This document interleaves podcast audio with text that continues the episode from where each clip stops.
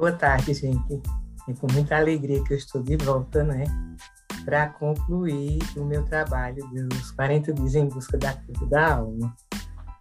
É, infelizmente, eu fui acometida por duas situações dessas arboviroses que estão aí é, circulando, né? O nosso Brasil, circulando os estados, cidades. E eu fui acometida por esse, por esse mal no dia, na madrugada do dia 13. No dia 12 eu trabalhei normal, fiz tudo normal, não estava sentindo nada. E na madrugada, no dia 13 eu me acordei com muitas dores, dores imensas, dores que eram assim terríveis. Eu não podia nem me mexer, nem me movimentar, não podia me levantar. E acordei meu esposo, né, pedindo a ele ajuda, porque eu não podia é, não mexer, não, não mexer. Então, é, fui para o hospital, né, passei o dia todo internada, sendo investigada. Inclusive, quiseram me, me dar morfina, mas na hora que começaram a aplicar, eu passei muito mal e eu pedi para suspender. Apesar das dores serem muito grandes, porque doía tudo, tudo, tudo que vocês imaginarem. Eu acho que só não doía o pensamento, mas o restante doía. E passei o dia todo no hospital, sendo investigado, fazendo exames. E nos exames não aprova nada.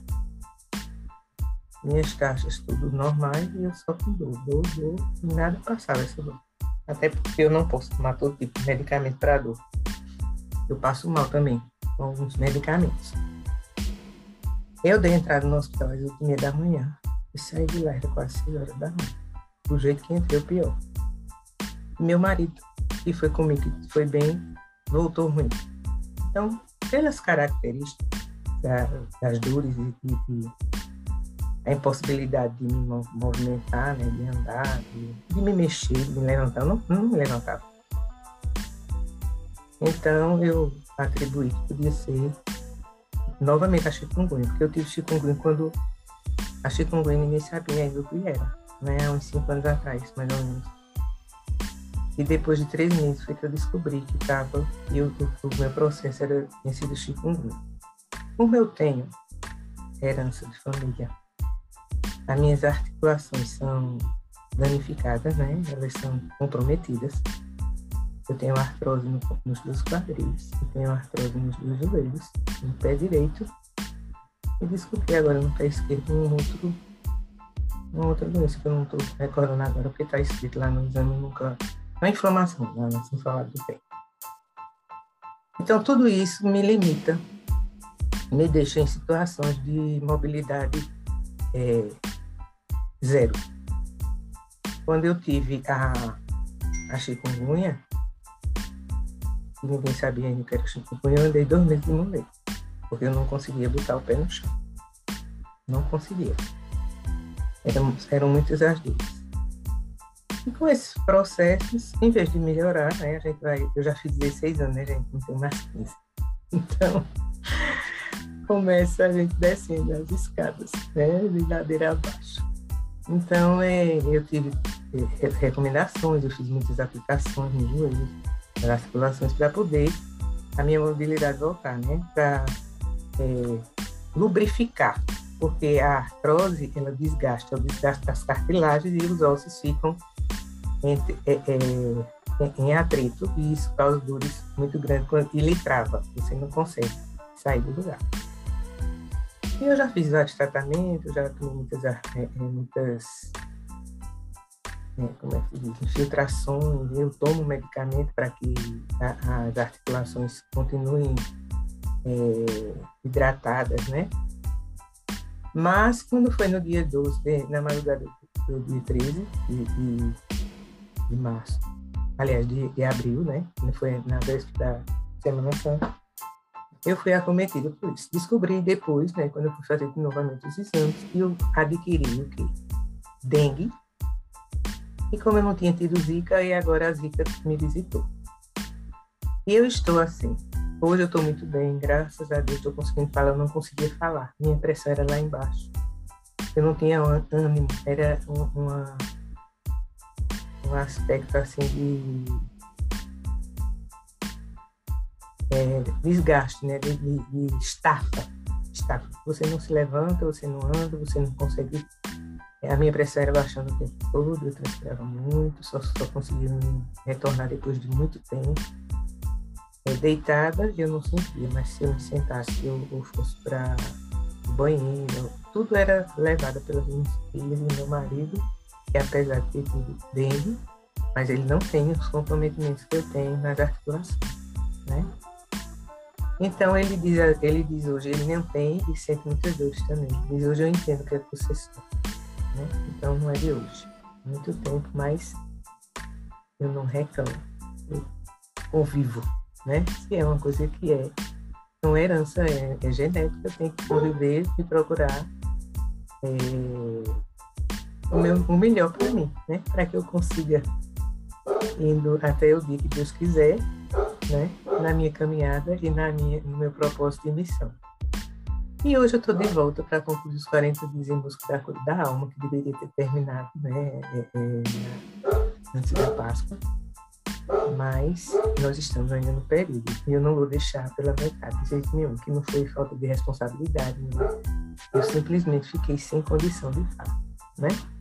E hoje nós vamos dar continuidade a esse momento. Eu estou muito feliz porque estou aqui hoje. Ainda continuo na meditação, com essa oração de vocês, com certeza, para que eu me recupere totalmente. Vou continuar, é, assim, a, a, a virose, ela está diminuindo já. Hoje eu estou até com as mãos um pouco menos vermelhas, elas ficaram extremamente vermelhas, postavam muito. Eu estou com a pele muito grossa, muito seca as mãos esperando os pés. Ela tirou, a, é, é, sugou assim, a minha hidratação. Né? Se eu não fosse uma pessoa que não me cuidasse, uma pessoa que não usasse hidratantes, que não, de fato eu deveria estar um caramujo de osso num, num, num colchão, maracujá de gaveta, né? Mas como eu me cuido, eu me amo, porque Deus diz que a gente tem que se amar, a gente tem que se cuidar. Então eu faço isso, né? Então, não estou tão ruim, Hoje botei um batom, botei rebado, tá vendo? Tá até legal, não tá?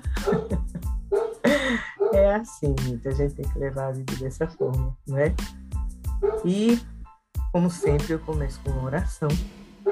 E eu vou fazer uma oração, né? Pedindo ao Senhor, agradecendo a Ele, né, pela vida, por estar aqui com vocês nesse momento, por poder estar louvando ao Senhor. É, Senhor meu Deus e Pai, queremos começar agradecendo por seu gigante e imenso amor, que tem se manifestado todos os dias na minha vida. Também queremos ir pedir perdão por todas as vezes que o Senhor nos pediu algo e não quisemos entregar, segurando firmemente conosco. Nada nos pertence, tudo é teu, Senhor. Por mais difícil que seja nesse dia, nos propomos a entregar a Ti o que quer que estejamos segurando Queremos submeter a Ti o controle de nossas vidas. Que o Senhor possa agir de forma como quiser. Guie os nossos passos e dias de acordo com a Tua vontade. Entregamos também eu, Fátima, todas as pessoas que estão nesse momento com alguma comodidade, com alguma doença. Aquilo que esperamos tanto para ter e gastamos parte de nosso tempo para cuidar, e agora o Senhor está nos pedindo. Apenas pedimos que o Senhor venha com seu Espírito Santo, nos trazendo paz, ao entregar tudo ao teu governo. Ajuda-nos a ter mais fé, como a fé de Abraão. Amém. E hoje nós estamos, nós, nós veremos, deixa eu compartilhar aqui com vocês.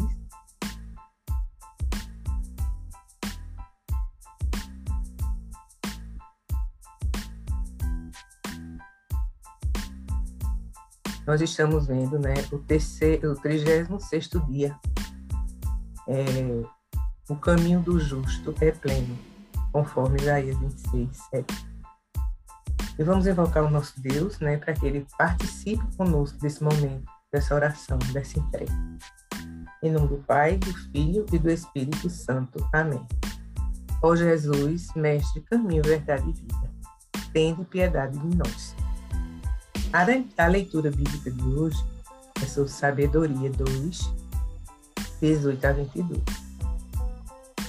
Se realmente o justo é filho de Deus, Deus o ajudará e o libertará da mão de seus adversários. Vamos submetê-lo a insultos e torturas, para sabermos de sua serenidade e avaliarmos sua resistência. Vamos, vamos condená-lo à morte humilhante, pois, segundo suas palavras, haverá quem olhe por ele. Contemplando a palavra. As pessoas justas estão sujeitas a sofrer ofensas e provocações por parte dos que praticam as injustiças. Isso porque o justo não participa das rodas de zombaria e degradação da pessoa humana, mas cultiva o respeito, o amor e a acolhida aos que desejam fazer a experiência de íntima comunhão com Deus. E felizes são os justos, pois o reino de Deus está, o reino de Deus é deles. Por isso, a mensagem que fica para o dia de hoje é: não tenha medo de seguir a Cristo. E a gente vai conversar um pouco sobre a sabedoria, né? Nós estamos vendo aí sabedoria, né? O texto do capítulo 2, versículo 18 a 22. Só dois versículos. Mas eu fui eu fui ler o capítulo de sabedoria 2, né? Mas diz assim: Dizem com efeito nos seus falsos raciocínios. Curta é a nossa vida e cheia de tristeza para a morte não há remédio algum. Não há notícia de ninguém que tenha voltado da região dos mortos. No versículo 2 diz: Um belo dia nascemos e depois disso seremos como se jamais tivéssemos sido. É fumaça a respiração de nossos narizes e nosso pensamento uma centelha que salta do bater de nosso coração. No 3 diz: extinta ela, nosso, nosso corpo se tornará pó, e o nosso espírito, espírito se dissipará como um vapor inconsistente. Com o tempo, nosso nome cairá no esquecimento e ninguém se lembrará de nossas obras. Nossa vida passará com os traços de uma nuvem, desvanecerá como uma névoa que os raios do sol expulsam e que seu calor dissipa. No 5 diz que a passagem de uma sombra eis a nossa vida, e nenhum reinício é possível uma vez chegado o fim, porque o selo lhe é aposto, e ninguém volta. Vinde, portanto, aproveitemos-nos das boas coisas que existem. Vive, vivamente gozemos das criaturas durante nossa juventude. O 7. Inebriemos-nos de vinhos preciosos e de perfumes, e não deixemos passar a flor da primavera. Coroemos-nos de botões de rosas, antes que eles murchem ninguém de nós falte a nossa orgia. Em toda parte deixemos sinais de nossa alegria, porque esta é a nossa parte, esta é a nossa sorte. No 10 diz: tiranizemos o justo na sua pobreza, não poupemos a viúva, e não tenhamos consideração com os cabelos brancos do ancião. No 11 diz: que, no, que a nossa força seja o critério do direito, porque o fraco, em verdade, não serve para nada. No 12 diz: cerquemos o justo, porque ele nos incomoda. É contrário a nossas ações. Ele nos censura por violar a lei e nos acusa de contrariar a nossa educação. No décimo terceiro, a sabedoria diz que ele se gaba de conhecer a Deus e se chama a si mesmo filho do Senhor. No décimo quarto, sua existência é uma censura às nossas ideias. Basta sua vista para nos importunar. No décimo quinto, sua vida com efeito não se parece com as outras e os seus caminhos são muito diferentes. Décimo sexto, ele nos tem por uma moeda de mal quilate e afasta-se de nosso, nossos caminhos como de manchas.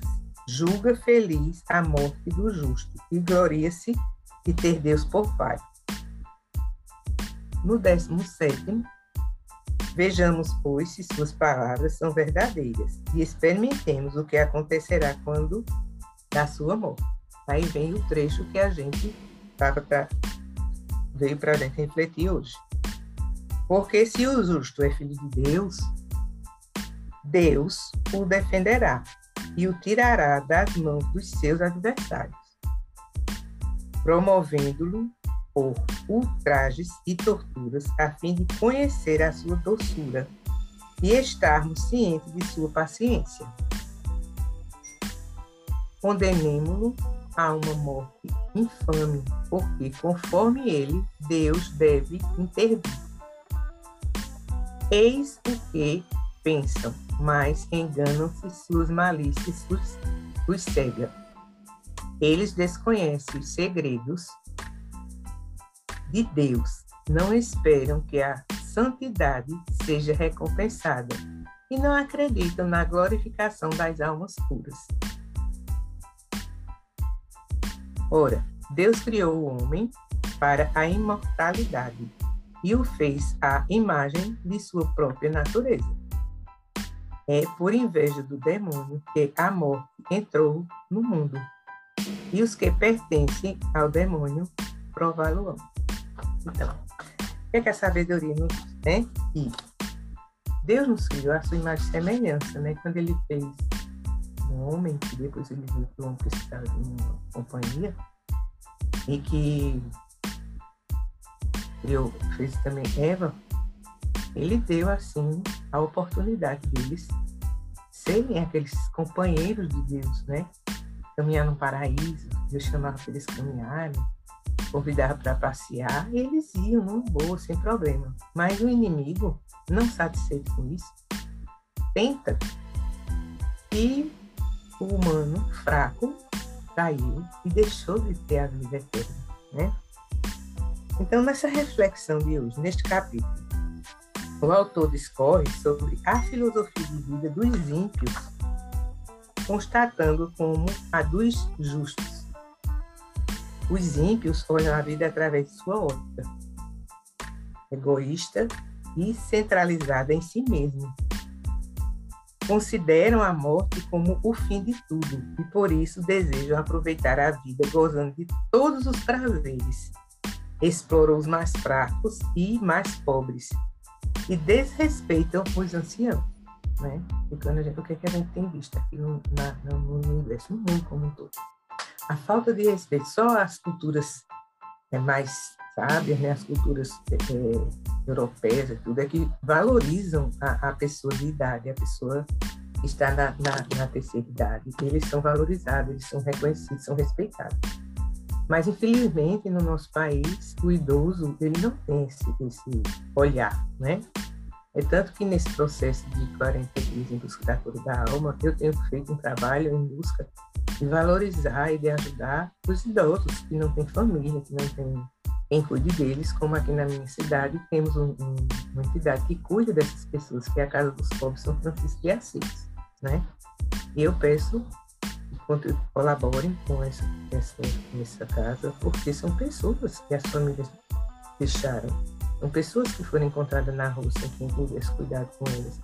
Um idoso, eu tive por mim, uma doença dessa acaba com a pessoa. Imagina uma pessoa de idade, sem ter quem cuide, no chão, no frio, no sol, sério, isso não existe, gente? Não é coisa de Deus, né? Então, aqui, os justos os incomodam porque declaram possuir o conhecimento de Deus e gloriam-se de ter a Deus como Pai. mesmo que torturados e oprimidos, acreditam que alguém virá em seu socorro. Né? Então a gente acredita, nós temos essa fé. No mundo de hoje, constatamos entre os mais poderosos e entre nossos governantes a prática da injustiça social. Aqueles que deveriam promover a distribuição da riqueza, garantir as condições necessárias para o bem viver de todos, estão mais preocupados com seus próprios interesses, né? com a conservação de seus estados sociais, com a posse dos bens materiais. Cabe ao cristão dar testemunho de sua crença, né? através de suas atitudes em prol de uma vida digna e erguer a sua voz para denunciar as injustiças cometidas. Então, compete a nós, né? E assim, eu estava estudando também, aí eu vi que o, o, livro da sabedoria, o que é que ele nos ensina? Né? Ele ensina a verdadeira sabedoria, que conduz a uma vida justa e à felicidade. Não se trata da cultura que se conquista pelo pensamento, mas da sabedoria que vem de Deus, opondo-se à idolatria e à vida injusta que nasce dela. E a Bíblia fala sobre a sabedoria, fala assim, segundo a Bíblia, o sábio é aquele que conhece e teme a Deus. Não adiantaria nada termos todo o conhecimento do mundo e, perder, e perdermos a salvação de nossa alma por não caminhar com aquele que criou todas as coisas, que é o nosso Deus. E o que diz os, os provérbios? Né? Provérbio 2, ele diz assim, não existe maior privilégio para alguém do que ser chamado filho de Deus, para que a realidade espiritual do conhecimento de Deus seja uma constante na vida do cristão. Ele deve guardar a palavra em seu coração. E que lição aprendemos com o pedido da sabedoria de Salomão? Salomão foi um homem sábio, tem muita besteira, mas é um sábio, um imitador. Salomão ensina que a esperança adiada deixa doente o coração, mas o desejo realizado é como a árvore da vida. Daí o valor de assumir e cumprir compromissos, manter certa cadência diligente na busca por aquilo que se quer. E por que o livro da sabedoria? É, dizem que é um livro. Deixa eu desculpar aqui para a gente poder conversar mais. Por que, que o livro da sabedoria diz que é um livro apócrifo? Apócrifo. E o que são livros apócrifos? São os livros que, segundo a religião em questão, não foram inspirados por Deus e que não fazem parte de nenhum cano são também considerados apócrifos os livros que não fazem parte do cânon da religião que se professa. A consideração de um livro como apócrifo varia de acordo com a religião. O livro apócrifo, por exemplo, do latim tardio, por sua vez do grego clássico, que eu não sei nem pronunciar, oculto, né, secreto, também conhecidos como livros pseudocanônicos. São os livros escritos por comunidades cristãs e pré-cristãs. É, ou seja, há livros apócrifos do Antigo Testamento nos quais as comunidades cristãs não reconheceram a pessoa e os ensinamentos de Jesus Cristo por serem escritos sem inspiração divina. Portanto, não foram incluídos no cânon bíblico, né? não foram incluídos na Bíblia. Tem Bíblia que não tem alguns, alguns é, é, livros. Né? O termo apócrifo foi criado por Jerônimo no quinto século para designar basicamente antigos documentos judaicos escritos no período entre o último livro das escrituras judaicas, Malaquias, e a vinda de Jesus Cristo. São livros que, segundo a religião em questão, não foram inspirados por Deus e que não fazem parte de nenhum campo. São também considerados apócrifos os livros que não fazem parte do cano da religião que se professa A consideração de um livro como apócrifo varia de acordo com a religião. Já falei para vocês. Por exemplo, alguns livros considerados canônicos pelos católicos são considerados apócrifos pelos judeus e pelos protestantes. Especialmente os católicos aceitaram os livros de Tobias, de Judite, Sabedoria de Salomão, Eclesiástico, Sabedoria de Jesus Filho, Siraqueu, Sirac, Sirácide, ou Ben Sirá, 1 e 2 Macabeus e Baruque, ou somente Baruque. Alguns destes livros são incluídos, inclusos né, na Septuaginta por razões históricas ou religiosas. A terminologia te, tecno, é, teológica católica romana ortodoxa para os mesmos é deuterocanônico. Isso é, os livros que foram reconhecidos como canônicos em um segundo momento, do grego segundo, destes fazem parte também as edições em Esther e em Daniel, Nom, é, nomeadamente os episódios da história de Susana e de Bel e o dragão. Os apócrifos são cartas coletâneas de frases narrativas da criação e profecias apocalípticas, além dos que abordam a vida de Jesus ou de seus seguidores, cerca de 50. Outros contêm narrativas ligadas ao Antigo Testamento. É, os católicos, para alguns teólogos, teólogos e historiadores, os textos apócrifos datam de muito tempo após a vida, a vida de Jesus, sendo alguns deles escritos mais de 200 anos após a morte e ressurreição, não podendo ser considerados fidedignos. Ou seja, nem tudo que neles fora escrito narra com precisão a verdade. Os livros apócrifos foram retirados do cano cristão por mostrarem um Cristo diferente dos evangelhos e teologias escolhidas, mostrando exclusivamente como Deus sem as limitações e sentimentos humanos, o que tornaria a passagem pela morte algo fácil, diminuindo assim o tamanho do sacrifício realizado pelo Salvador. E. Quem foi que chegou? Deixa eu ver aqui.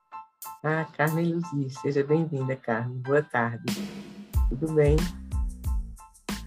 Então, continuando, gente, como eu estava dizendo a vocês, né? E os livros apócrifos foram retirados do plano cristão por mostrarem um Cristo diferente dos evangelhos. E, e teologias escolhidas mostrando exclusivamente como Deus, sem a limitação e sentimentos humanos. É, o que tornaria a passagem pela morte algo fácil, diminuindo assim o tamanho do sacrifício realizado pelo Salvador.